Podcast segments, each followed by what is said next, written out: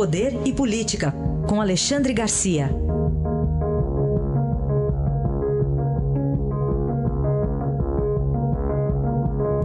Alexandre, bom dia. Bom dia, bom dia, Raíssa, bom dia, Carolina. Bom dia. Bom, vamos abordar a situação do Rio de Janeiro. Ontem até acompanhei, porque você entrevistou o general Etchegoyen, né, que é o chefe do Gabinete de Segurança Institucional.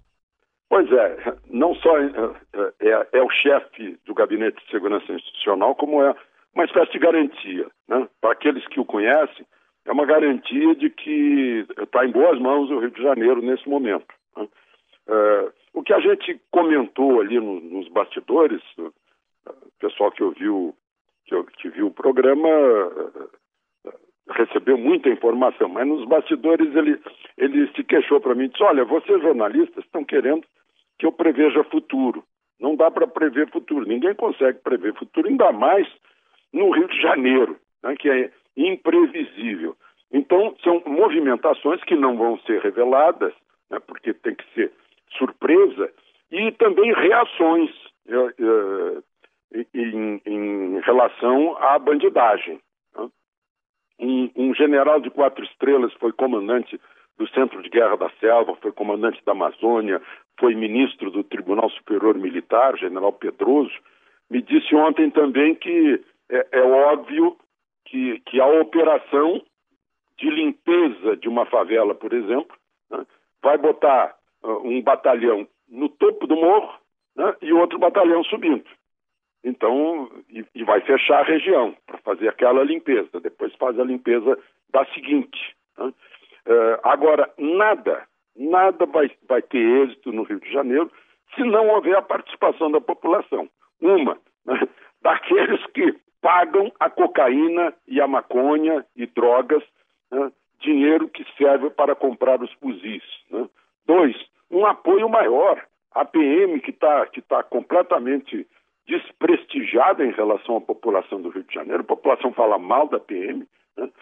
E está sem meios, está né? Tá com, tá com meios eh, precários para trabalhar. Então é preciso recuperar a polícia do Rio de Janeiro, recuperar o prestígio da polícia do Rio de Janeiro, para que depois as Forças Armadas se retirem depois dessa, dessa guerra. Né?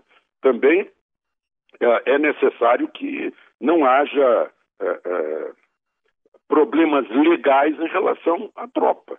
A pessoa vai para uma guerra para acabar com a bandidagem, mas tem que usar flores, aí fica complicado. É, é, essa tem sido a, as conversas de bastidores e a gente fica na torcida aí, porque ontem mais um, um oficial da força da PM do Rio de Janeiro um segundo tenente, subcomandante de uma UPP, né, que recém tinha recuperado a arma uh, que estava com a bandidagem de um sargento do exército que fora morto, né, a tiros também.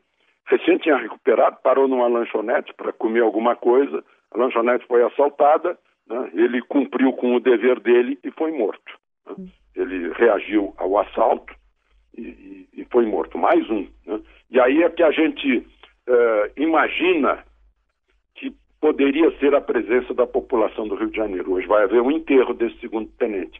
Quem vai ao enterro só vai a PM. Não vai governador, não vai prefeito, não vão vereadores, deputados e muito menos o povo do Rio de Janeiro, que se fizesse uma, uma manifestação de reação contra os bandidos, mas o problema é que vem convivendo com o contraventor há décadas, né? e já está acostumado com isso. Né? É, é, é, parte ali da população. Quando eu vou é, reler a Constituição, o artigo 144 diz que, sim, segurança pública é direito de todos, mas também responsabilidade de todos. Bom, um outro assunto que também está em pauta hoje é em relação ao escrevente, um escrevente que colocou o Lula na condição de comprador no caso do sítio de Atibaia, né, que pode mudar bastante coisa agora no processo. Pois é, apareceu isso agora no processo que está nas mãos do juiz Sérgio Moro. Ele se apresentou, ele, ele foi convocado como testemunha e disse que o compadre e advogado é, é, de Lula, é, o, o, advogado Roberto. O Teixeira, Roberto Teixeira. Teixeira, obrigado. Pois é. que teria pedido uma minuta de escritura para fazer a transferência para o nome eh, de Lula e de Marisa. É mais uma mais um indício ou mais uma prova, mais um, mais um depoimento que aparece nesse processo em que Lula é réu por corrupção passiva e por lavagem de dinheiro. Né?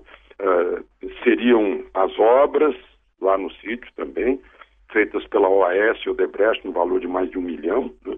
uh, em troca de manter na, na Petrobras aqueles dirigentes, gerentes, diretores que já foram condenados, aliás, eh, e que eram favoráveis, eh, eh, eram trabalhavam para a empreiteira lá dentro da Petrobras, como Renato Duque, Pedro Baruch, o, o Nestor Cerveró, o, o, Jorge Zelada, o Paulo Roberto Costa. Né? E, e, tem mais uma aí nessa, nessas histórias. Bom, uma que o, que, o, que o juiz Sérgio Moro deixou de lado por um ano, aceitou a denúncia, José Dirceu virou réu pela terceira vez agora na Lava Jato, né, ele já foi condenado lá no mensalão, foi indultado pela presidente Dilma, mas está condenado agora no mensalão há 41 anos, está é, tá em, em, prisão domiciliar, mas é, o juiz Sérgio Moro disse que suspende o processo até que outros processos que estão na frente sejam julgados para que haja uma, uma melhor aí não é trocadilho, não, uma cadeia de provas né, e que conduza aos, a, aos acusados. E outra é a questão do Palocci, que teria posto patrimônio em nome da filha da enteada. Esse patrimônio foi bloqueado também pela, pelo Tribunal Regional Federal de Porto Alegre.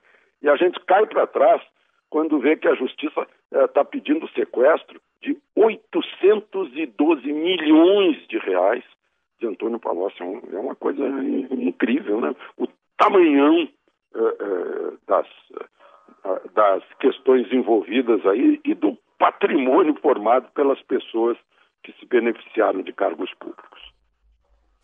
Muito bem, Alexandre Garcia que volta amanhã com o comentário das principais notícias do noticiário. Alexandre, até amanhã. Até amanhã.